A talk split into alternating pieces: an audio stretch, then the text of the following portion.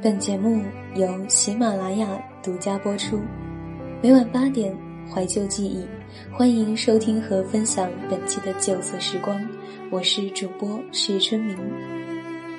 旧色时光新推出橡皮擦栏目，给你一支声音橡皮擦，将你最想忘记的一段记忆留言写下来，我们每周日将为你整理录制成节目。成功选入感人记忆，获得节目有声明信片。大家直接在节目下方留言，或是关注“旧色时光”微信公众号留言即可。我行过许多地方的桥，看过许多次的云，喝过许多种类的酒，却只爱过一个正当年龄的人。等待冥冥中的缘分。在对的时间遇见对的人，爱情最美的样子，或许就是我喜欢你，你正好也喜欢我。兔子小姐和章鱼先生领证了。当兔子小姐在我们微信群里宣布她和章鱼先生结婚的消息，并晒出两本结婚证时，我们纷纷送上祝福。大家都在感慨。当年我们宿舍在大一的深夜卧谈会上，都觉得兔子小姐会是我们这四个人中最晚结婚的那个。没想到才毕业一年，兔子小姐就宣布结婚了。而兔子小姐只是淡淡的说：“我只是在对的时间遇上对的人，我喜欢他，而他也刚好喜欢我。”人是可以貌相的，比如兔子小姐。兔子小姐是我在大学第一个认识的人。那天我推开宿舍半掩的门，就听见兔子小姐对我说：“你好，同学，我叫兔子，朋友都叫我兔子。你是第二个来的人，很高兴和你成为室友。”声音明朗热情，干脆利落。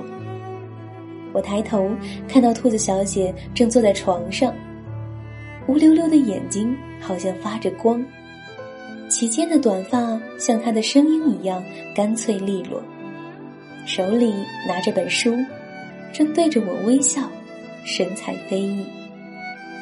当时看到兔子小姐，脑子里忽然闪过一句话：你可以从一个人的气质看到他走过的路，读过的书。爱过的人，我总觉得兔子小姐是个丰富的人。渐渐熟悉后，有次我们宿舍深夜卧谈，当问到为什么会选择新闻这个专业时，兔子小姐说她是个好奇心很强的人，很喜欢挑战新鲜的事物。高考后，她花一个月的时间去打工。用打工赚来的钱和平时攒的零花钱，一个人去了香港、厦门、苏州和西安。每到一个地方，他会在那里待上一个星期，把自己当成当地的人，尽可能的将自己融入进去，体验不同地方的生活方式。那一个月的生活体验对他触动很大。他说：“每个地方都有自己特有的地方文化。”民风民俗，他们千差万别，却又似乎有共同之处。对他来说，实在是太神奇，也太新鲜了。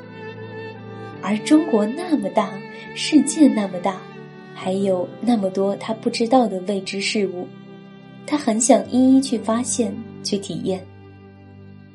而选择念新闻，并不是因为他有多么高大上的新闻理想。只是觉得当记者可以到各个地方去，可以趁职务之便到处走走。他的理想职业是可以当个像《舌尖上的中国》到各个地方去的记者。兔子小姐此话一出，我们都对她投以钦佩的眼神。想想我们高考后都是待在家里上网、吃喝、睡觉，兔子小姐就已经独自一人仗剑走天涯了。选择专业大多也是听从父母的意见，兔子小姐却是自己做主，遵从内心。我们刚进大学，一脸懵逼，都还在迷茫着呢。兔子小姐却早有自己的目标与计划了。我们都很好奇，兔子小姐有没有谈过恋爱？像她这样灵魂与身体一样自由的人，要想找到一个与她精神上有共鸣的人，恐怕不是一件容易的事。兔子小姐开诚布公说：“追她的人的确不少，但没有一个能让她心动。”高三时，她喜欢一个男生，她也知道那个男生喜欢她。不过毕业后，他们也没有在一起。我们焦急的问：“既然毕业了，彼此喜欢，为何不在一起呢？”兔子小姐说：“因为时机不对。”毕业后的他对这个世界有了更深的认识，特别是那一个月的旅行，也更加明白自己想要的是什么。我们都纷纷感叹：“兔子小姐还真是个理想主义者。”看来我们四个将来，兔子小姐会最晚结婚。兔子小姐淡淡的说：“可能将来我不会结婚。”当我们还在大学里迷茫孤独，看着一篇篇青春就该迷茫，在大学你为什么会迷茫？孤独是大学的生活常态，要和孤独成为朋友等励志鸡汤文时，兔子小姐。却每天走东闯西，忙个不停，一步步向她的目标靠近。兔子小姐喜欢摄影，参加了学校的摄影协会，会定期和协会的人出去外面拍拍风景。平时周末也喜欢一个人背着单反，去到这个城市的各个角落，拍出一张张令我们惊叹的照片。兔子小姐喜欢读书，平时没事儿就会躲到图书馆看书。她说：“书里有更大的世界。”兔子小姐喜欢旅行，但除了学费和生活费会问家里要，其他的花费都是靠她在寒暑假和参加学校的勤工俭学赚来的。大一、大二，她靠兼职赚来的钱，独自一人又去了六个城市。现在不是有句很流行的话：“身体和心灵必须有一个在路上。”兔子小姐用她的行动完美的诠释了这句话。兔子小姐每天都很忙碌，是个绝对的行动派，开朗又热情，只要靠近他，都能被他积极向上的光芒所感染。兔子小姐认识很多人，有很多同性和异性朋友，当然也不乏追求者，但兔子小姐从没对其中一个心动过，除了。章鱼先生，大三上学期，兔子小姐又做了另一份兼职。她看到一张宣传单上在招校园零食加盟商，主要将零食卖给自己居住的那栋宿舍楼的学生，只需订货再送货上门。在考虑了投入成本和回收成本所需的时间后，兔子小姐果断加入了。头一个星期，每天都有订单。但只有一两单，宣传力度不够。于是第二个星期，兔子小姐就拿着一叠厚厚的宣传单，去他们那栋宿舍扫楼。果然，从第二天开始，订单就渐渐多了起来。因为他们那栋楼是男女混住，没想到买的人有四分之三都是男生，女生反而较少。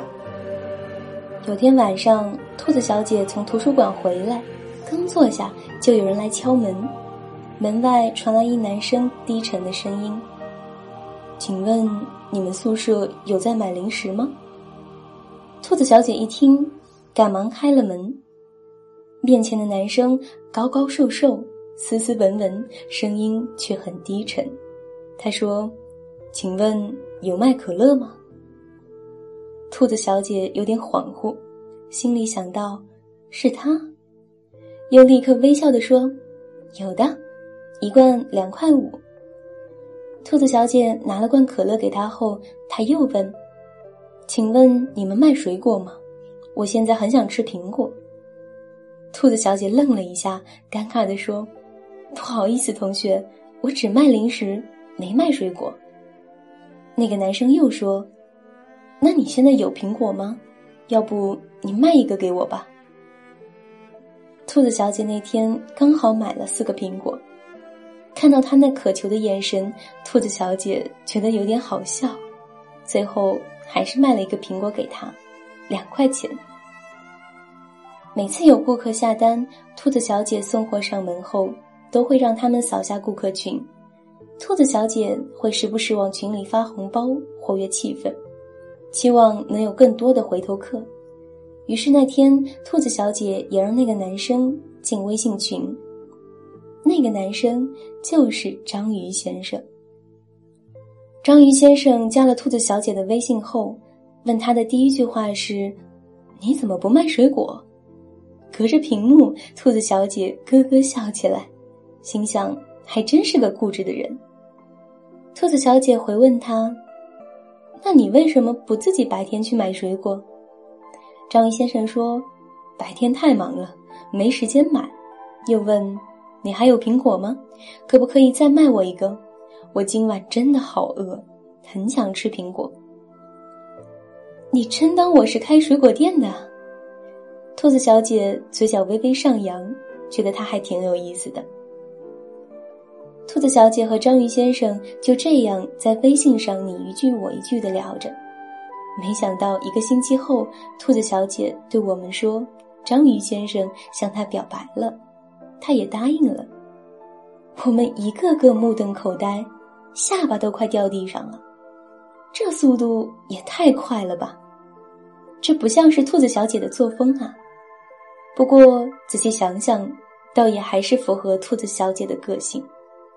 后来了解了情况后，我们都感叹，这确实是冥冥之中的缘分。其实，兔子小姐早就见过章鱼先生了。大二有次做小组作业，需要随机采访十五个人，而那天十五个人中刚好就有章鱼先生。兔子小姐将采访到的素材进行后期剪辑，她将章鱼先生的采访足足看了十几遍。她觉得章鱼先生的答案很独特，对那个问题的见解很深刻，而且还很幽默，竟不知不觉看了十几遍。对章鱼先生印象深刻。后来有次，兔子小姐的好朋友请兔子小姐帮忙客串他导演的一部微电影，兔子小姐又见到了章鱼先生。原来章鱼先生和他好朋友一样是影视文化协会的成员。看着扛着摄像机的章鱼先生，兔子小姐又忍不住笑了。兔子小姐有时也会在路上或者食堂吃饭时看见章鱼先生，她想上去和他打招呼，但每次不是因为隔得太远，就是一下子被那些急着吃饭的同学推来推去，最后章鱼先生又不见了踪影。章鱼先生是第一个直接到他们宿舍买零食的人。那天，兔子小姐本想告诉他，其实她见过他。但被他突如其来的那句“请问你们卖水果吗？我现在很想吃苹果”，给阻断了。章鱼先生加了兔子小姐的微信后，总是很主动的找她聊天。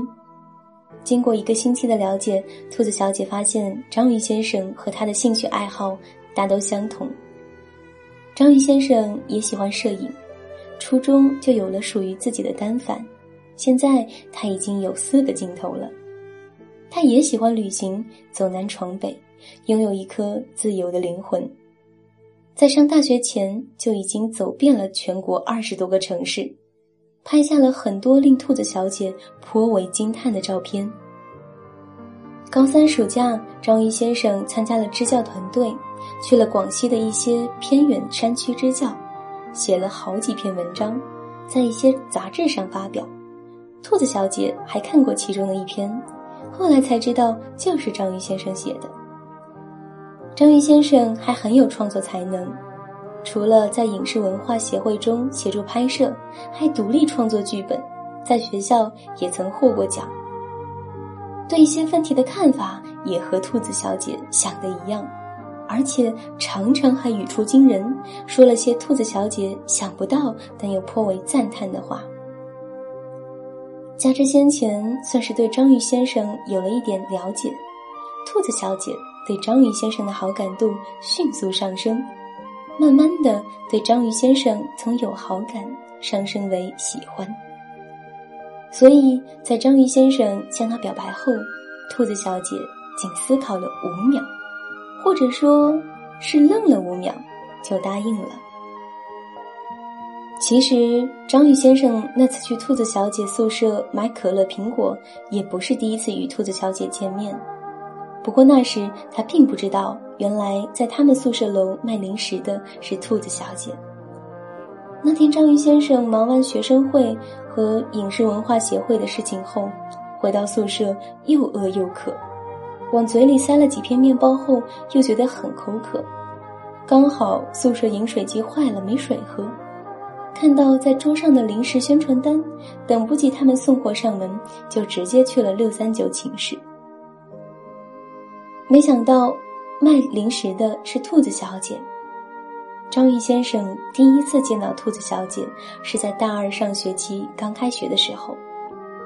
那天学校的各个协会在学校主校道上摆摊宣传，吸引了不少人前去摊位咨询。主要还是以大一新生居多。章鱼先生路过摄影协会的摊位，看到他们的帐篷上加了成员们拍摄的照片，章鱼先生立刻就被其中的一张照片吸引了。那张照片拍摄于香港街头，街道上空无一人，也没有大巴和汽车，这与章鱼先生印象中香港快节奏的生活截然相反。天空也宁静而高远。给人一种豁然开朗的感觉。就是这样一张很简单的照片，却吸引了章鱼先生。他问工作人员：“那张照片是谁拍摄的？”工作人员指了指他们协会成员的照片墙。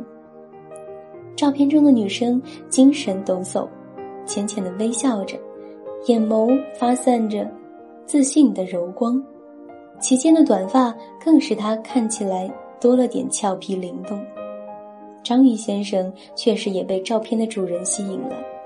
后来，摄影协会每次展出他们拍摄的照片，章鱼先生总会去寻找兔子小姐的作品，每次都会有不一样的惊喜。不过，章鱼先生并没有刻意去打听兔子小姐，因为他真的也很忙。他是学生会的副主席，摄影协会的摄像和编剧，班里的班干部。运营着一个公众号，主要推送自己写的文章、拍摄的照片和文章的有声读物。每天还要挤着时间学习和读书。有次，章鱼先生在看他们协会拍摄的微电影的几个镜头，在里面竟然意外地发现了兔子小姐。那天他刚好负责协助拍摄女主角的镜头，并没有发现兔子小姐客串了一个角色，那是另一组人负责的。因为角色需要，兔子小姐戴了一顶长的假发，章鱼先生还差点认不出来。不过他觉得还是短发适合他。那天晚上，章鱼先生躺在床上，翻来覆去睡不着，脑子里总浮现出两个画面：一个是章鱼先生在照片墙上看到的兔子小姐，一个是戴着长假发的兔子小姐。他们换来换去，使章鱼先生心神不宁，难以入睡。章鱼先生觉得自己是喜欢上兔子小姐了。上次出现这种情况，还是在他初中情窦初开的时候。他想要去认识兔子小姐，但知道追他的人还真不少。他不想让兔子小姐觉得他只是那些人中的其中一员。那样没法让兔子小姐留下深刻的印象。有次他在路上走着，竟被兔子小姐拦住。他说他们在做作业，想采访一个问题。章鱼先生没想到第一次与兔子小姐近距离接触是这种情形，他想要认真回答，给兔子小姐留下个好印象。果然，他当时边回答边偷偷注意到兔子小姐在频频点头和强忍不笑。他当时觉得那样的兔子小姐还真是可爱。本想先准备充分了再去搭讪兔子小姐，没想到因为一瓶可乐就这样，使他和兔子小姐的关系发生了微妙的变化。那天，他本来是打算只买一罐可乐的，但不知怎的，突然就问了兔子小姐有没有卖水果，还死乞白赖的让他卖了一个苹果给他。不过那天，兔子小姐给的苹果还真是很甜，也很好吃，所以在加了兔子小姐的微信后，也脑子一热。就以你怎么不卖水果作为开场白。其实章鱼先生当时是真的觉得他的苹果很好吃，没想到这没头脑的一句话却给兔子小姐留下了极深的印象。每天章鱼先生都会忍不住想找兔子小姐聊天，就这样在你一言我一语中，最终两人终成眷属。兔子小姐曾说过，她不喜欢与别人有亲密接触，比如牵手，比如被别人摸头捏脸。但因为章鱼先生，兔子小姐常常主动挽起他的手，也很享受比他高一个头的章鱼先生宠溺的摸摸他的头，捏捏他的脸。他还说过，他可能不会结婚，不想被束缚在婚姻的牢笼中。那样会失去很多的自由，但最后他选择了在毕业后一年工作稳定时，与章鱼先生步入了婚姻的殿堂。章鱼先生也曾梦想过要独自仗剑走天涯，在他的人生规划中是三十岁以后才结婚。章鱼先生不会说什么甜言蜜语，但自从遇见了兔子小姐，他对她说的每句话都是情诗。这或许就是爱情的力量。现在的他们时不时会在朋友圈晒出他们去过的地方、拍摄的照片。从此，远方的风景里有你，我们一起仗剑走天涯。对了，因为章鱼先生很喜欢吃章鱼小丸子，所以兔子小姐就总是叫他章鱼先生，而章鱼先生就唤他兔子小姐。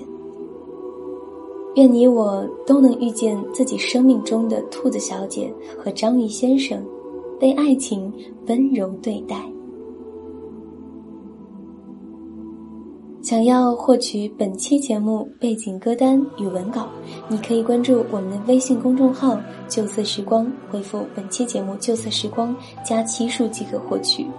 本期文章分享来自作者虾米君。我是主播是春明，感谢你收听我的声音。这里是原声带网络电台有声制作团队与喜马拉雅联合出品、独家播出的《旧色时光》。希望大家在听到《旧色时光》这档栏目的时候，能够留下你收听后的感想，这样可以让我们看到节目播出后的反馈，这样我们才会了解自己做出来的节目对大家来说是否有那么一点小小的帮助。所以，期待你在听节目的时候留下你的足迹，留下你的感想，我们都会回复你的留言内容。想要收听旧色时光栏目，唯一播出平台是喜马拉雅 FM，欢迎你下载喜马拉雅手机 APP，搜索旧色时光，还有春明自己的个人电台，搜索是春明，点击关注，每期节目就都可以在每晚八点准时和你见面了。这里是旧色时光，我是主播是春明，我们下期再见。